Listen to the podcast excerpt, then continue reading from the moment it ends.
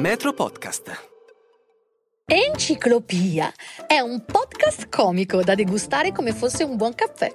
Scanzonato e divertente, regala la prima risata mattutina, partendo ogni giorno da una parola nuova, come se si sfogliasse una vera enciclopedia, per approfondire, incuriosire e regalare ogni giorno un sorso di energia e leggerezza.